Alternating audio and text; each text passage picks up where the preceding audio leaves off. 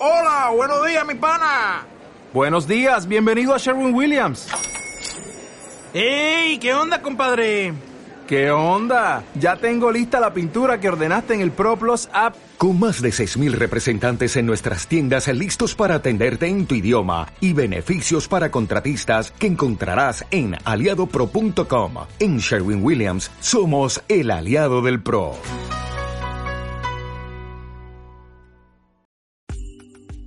Hola, bienvenidas y bienvenidos. Esto es A todas luces. un viaje por el universo de la luz, de la mano de grandes expertos. A todas luces, con Jorge Curtidor.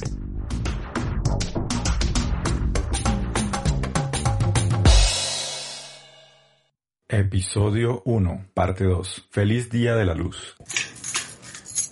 Encerrados. Iban el Hayten, Alacén, en un águila real en una jaula de metal. Era el año 1011 de nuestra era. Ya contaba él con 46 años y era muy experimentado con todos los conocimientos. Pero nadie en esa época hubiera podido domar las aguas del Nilo. Aún así fue condenado a una vida en la prisión, de la cual salió a los 10 años, cuando el califa murió.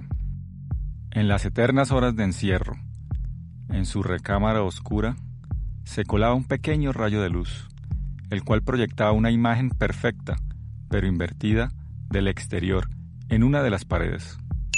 Ajá, gran idea, claro. Así es que funciona la visión.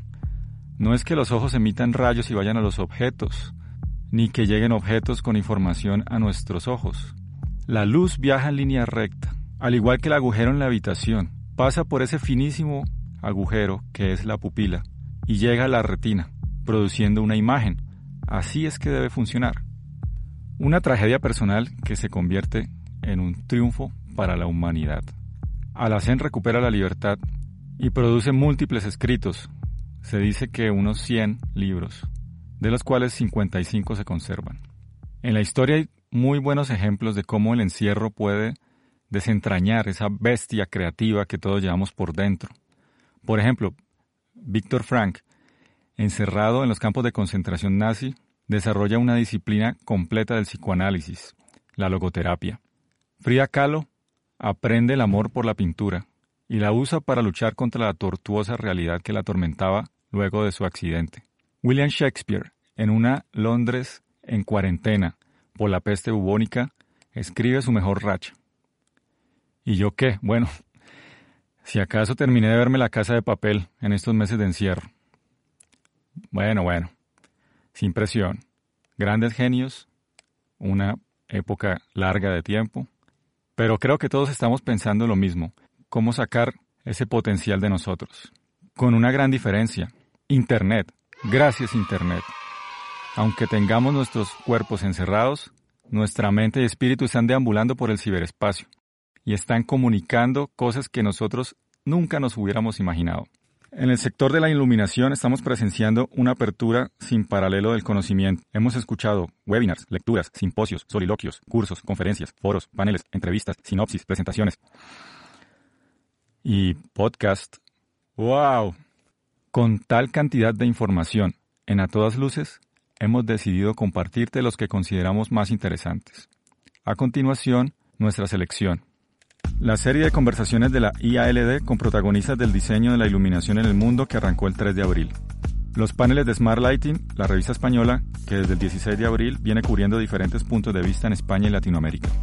El panel de la IES, Forces of Change, que el 26 de abril exploraba los efectos de la pandemia en Estados Unidos. El 14 de mayo, la IES México, la IALD México y el colectivo DIL presentaron un panel con la visión latina con todos sus bemoles. El 16 de mayo tuve la fortuna de estar lanzando Lux América Virtual en una presentación junto con Martín Hernández, donde mostramos las aplicaciones del UV y donde anunciamos que este año el Congreso se hará de manera remota. Desde España, LAMP recoge las opiniones de expertos del sector en dos paneles, que desde la arquitectura exploran los cambios venideros. El último de ellos salió apenas ayer, 22 de mayo, con una mirada latinoamericana. Podrán encontrar los links a estos recursos online en la página web del episodio, a todasluces.info, diagonal 1. Si consideras que faltó alguna, te agradecemos comentarlo. Puedes hacernos llegar un email a a todasluces.info gmail.com. Y bueno, no podíamos quedarnos atrás. Para tratar de darle una perspectiva a esta gran cantidad de información, traemos a Federico Suárez, empresario, fabricantes nacionales de la marca Ceraus, presidente actual de la Sociedad de Ingenieros de Iluminación IES, Sección México, quien va a venir a darnos un panorama global. Es un gran gusto contar con tus comentarios en el programa. Federico, a todas luces, bienvenido. Muchas gracias y gracias por las palabras. Bueno, pues lo que yo veo es una situación no muy diferente a la del resto del mundo. Es una situación complicada en todos los países. Este, en México eh, el escenario también está igualmente complicado y detenido. Eh, aquí en Querétaro hemos estado operando nada más la semana, la peor semana que se definía como la del 9 de mayo. Esa semana la empresa la paramos.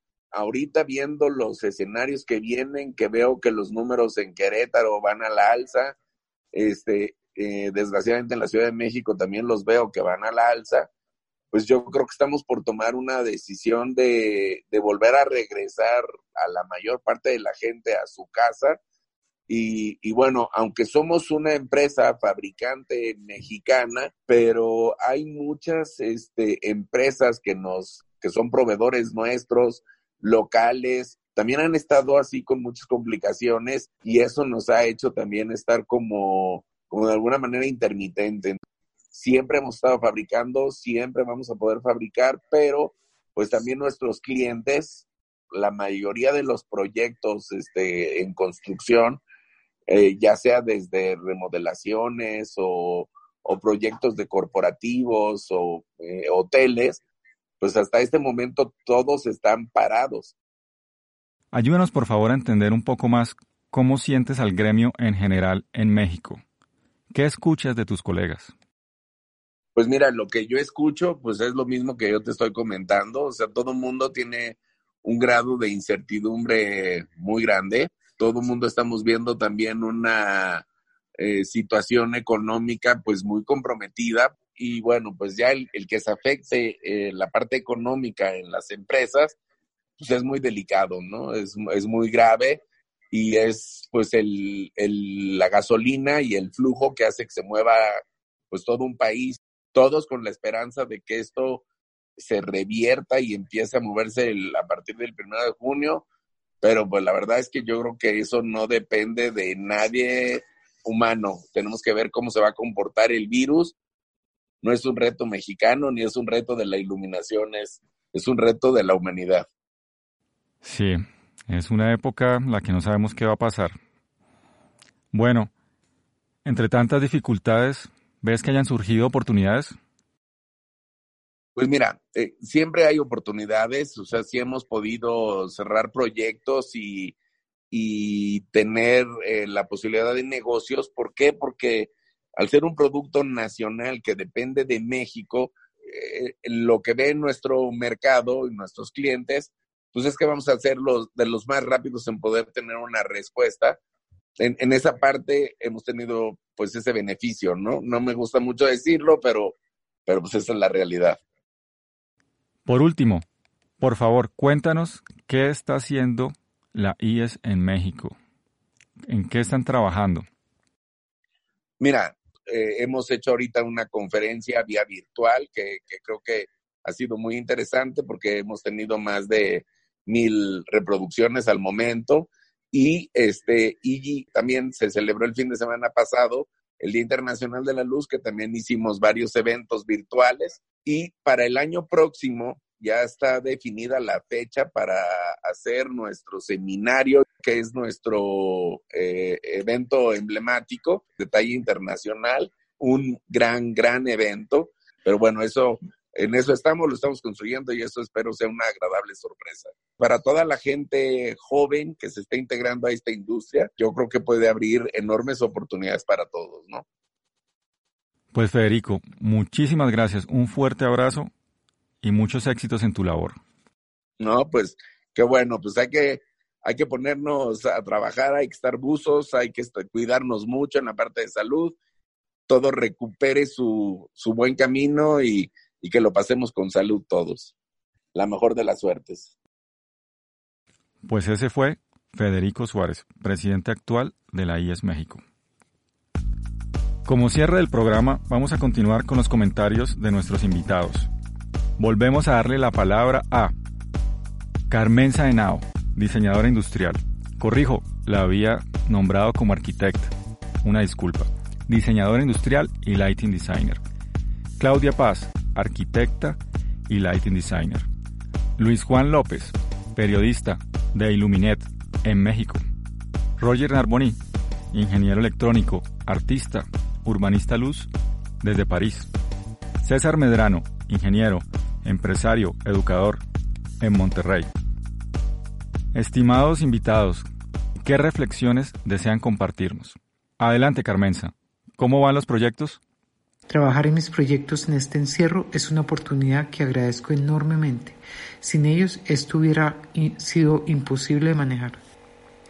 Los proyectos tienen que adquirir una dimensión, dimensión distinta. Lo importante de la luz es cada vez más real y es un lujo que tiene que convertirse en un servicio vital. Creo que todo el universo aprendió a que un rayo de luz es el mejor regalo de la vida. Ahora que tenemos una forma diferente de trabajar, a distancia, siento la cercanía de este mundo en el que vivimos a través del lenguaje de la luz. Es un lenguaje común y podemos expresarlo, comunicarlo. Por eso tenemos que pensar en dar bienestar y condiciones amables para que los espacios sean motivadores. No hay mejor cumplido que alguien te diga qué espacio tan confortable. A mí no me interesa que digan qué buena luz. Si no hay balance, esto no funciona. La luz es protagonista, pero imperceptible. Vamos ahora con Claudia Paz. ¿Cómo la estás pasando, Claudia? Yo lo estoy pasando en mi casa con mi hija y mi mamá. Sin embargo, tengo muchos momentos para pensar qué cosa es lo que quiero y tengo muchísimas ideas. Es un momento creativo. La luz es mágica y hacer las instalaciones en las que yo veía cómo la gente interactuaba con la luz, y vibraba y bailaba y se emocionaba y se hacía y escapaba en un momento de esa quizás realidad que uno que quiere divertirse o apreciar una fachada en donde llueve cuando en Lima no llueve. Creo que la luz tiene un poder magnífico. Muchas gracias, Claudia. Luis Juan, ¿cómo está Iluminet por estos días? Pues más activa que hace mucho tiempo, ¿no? Realmente esta crisis nos ha llenado de trabajo. Eh, todos los medios digitales se están moviendo más que nunca. Hay muchísimos eventos virtuales, webinars, eh, movimiento en redes sociales y en información. Entonces, y bueno, nosotros pues nacimos desde lo digital, ¿no? Ya hace más de 10 años, ahí nos sentimos cómodos y ahí somos, tenemos experiencia y estamos pues eh, tratando de, cubrir y de comunicar a todo el público de la iluminación, pues lo más posible, ¿no? De todo esto que está sucediendo. Este mundo apasionante de las luces. Gracias, Luis. Roger Narboni, ¿cómo vives esta pandemia? Esos dos meses de, confinamiento me dio la, la, posibilidad de escribir mucho, de escribir ficción y de escribir ficción sobre el futuro de, la, de las noches de las ciudades. La pandemia cambia la manera de trabajar, la manera de, de, design, la manera de hablar con los otros, porque muchas veces hacemos el trabajo a distancia y tenemos que ser muy preciso. Eh, pero eso es un, no es solo un reto, es una suerte, porque también nos da la oportunidad de, de pensar diferente, de pensar en las prioridades, y me parece también que, que interesante porque uh, hay muchos proyectos que no parecen tan interesantes o, muy prioritarios en estos momentos y uh, al opuesto hay otros proyectos que parecen muy importantes que hacer. Escuchemos ahora a César Medrano desde Monterrey.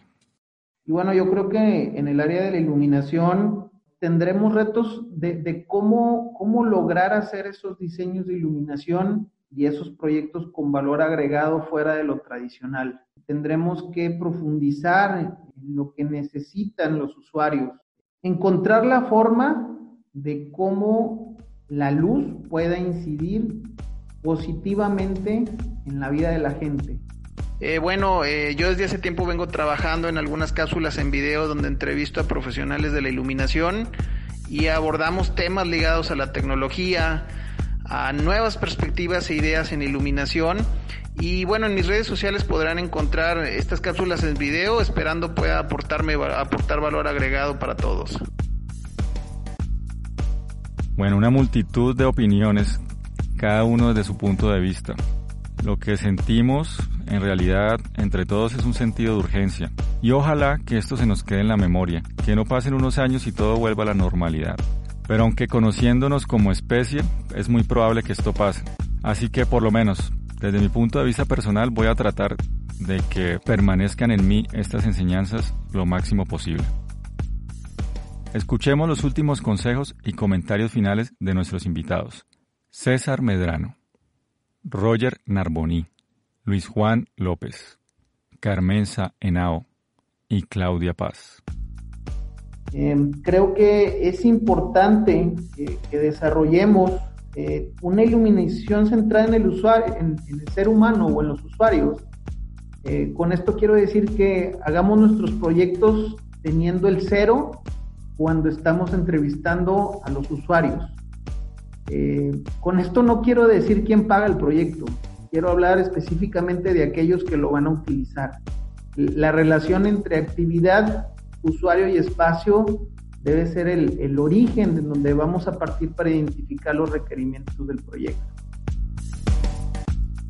Y si tengo un consejo por los uh, profesionales emergentes o los jóvenes eh, de, de, de, pensar mucho en sus trabajos, en qué, tienen que hacer para estar en, en la, las prioridades de la, profesión, pero también las prioridades de, la vida, porque es, ese periodo no, nos muestra que tenemos que escoger uh, lo que queremos hacer, tenemos que hacer cosas importantes, cosas que, que son utilar, útiles y no solo uh, creer o, diseñar cosas que a veces no, no tienen tan importancia.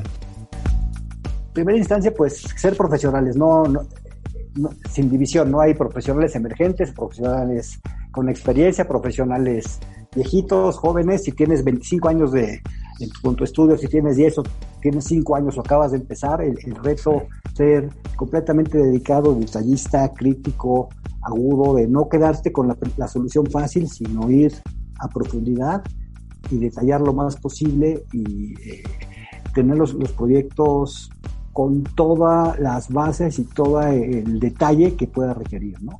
Hay que ser perfeccionistas también. Y ahora el reto es poder utilizar y poder acoplarse a toda esta revolución que estamos hablando de, de comunicaciones, de tecnologías, de formas de hacer las cosas en función del diseño, en función de la, de la luz, en función del resultado, pensando en el usuario, ¿no?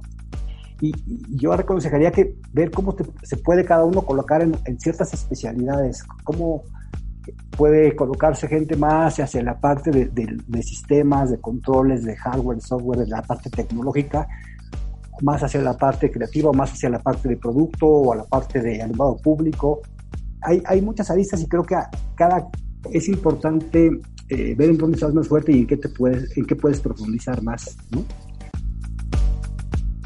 No todo lo que brilla es una buena luz. La racionalización de la energía y el uso adecuado de la tecnología debe ser una meta que nosotros involucremos en nuestros diseños permanentemente para que este planeta respire un aire mejor. ¿Han visto nuestros cielos más azules, nuestro aire más puro? Mantengámoslos así. Lo más importante es tener esa libertad de mente, de espíritu, en la que tú sepas que todo es posible, en la que sepas que lo primero es agarrar un lápiz y un papel y pensar en qué cosa, por qué quieres iluminar lo que quieres iluminar. Creo que es un honor ser arquitecta y ser diseñadora de iluminación. Bueno, estimadas y estimados oyentes, hemos recibido innumerables muestras de amor en las redes sociales, por correo electrónico, por WhatsApp. La gente ha estado conectada y ha respondido de muy buenas maneras a esta iniciativa. Gracias de verdad. Vamos a seguir trabajando para hacer crecer este podcast. Si nos quieren apoyar, suscríbanse en las principales plataformas como Spotify, iVoox, Google Podcast y Apple Podcast. Gracias infinitas a Milena Rodríguez, ingeniera multimedia, Carlos Román, Carlos Curtidor y Javier Curtidor por el audio y la música, Luis Fernando Espinel y José Martín Hernández, asesores científicos, y a todos ustedes por hacerlo posible. El próximo capítulo viene el 6 de junio. Se llama El Fuego Ancestral y cuenta la historia de la primera tecnología de iluminación que el ser humano tuvo a su disposición. Nos escuchamos el 6 de junio. Gracias por estar con nosotros. Adiós. Hasta la próxima.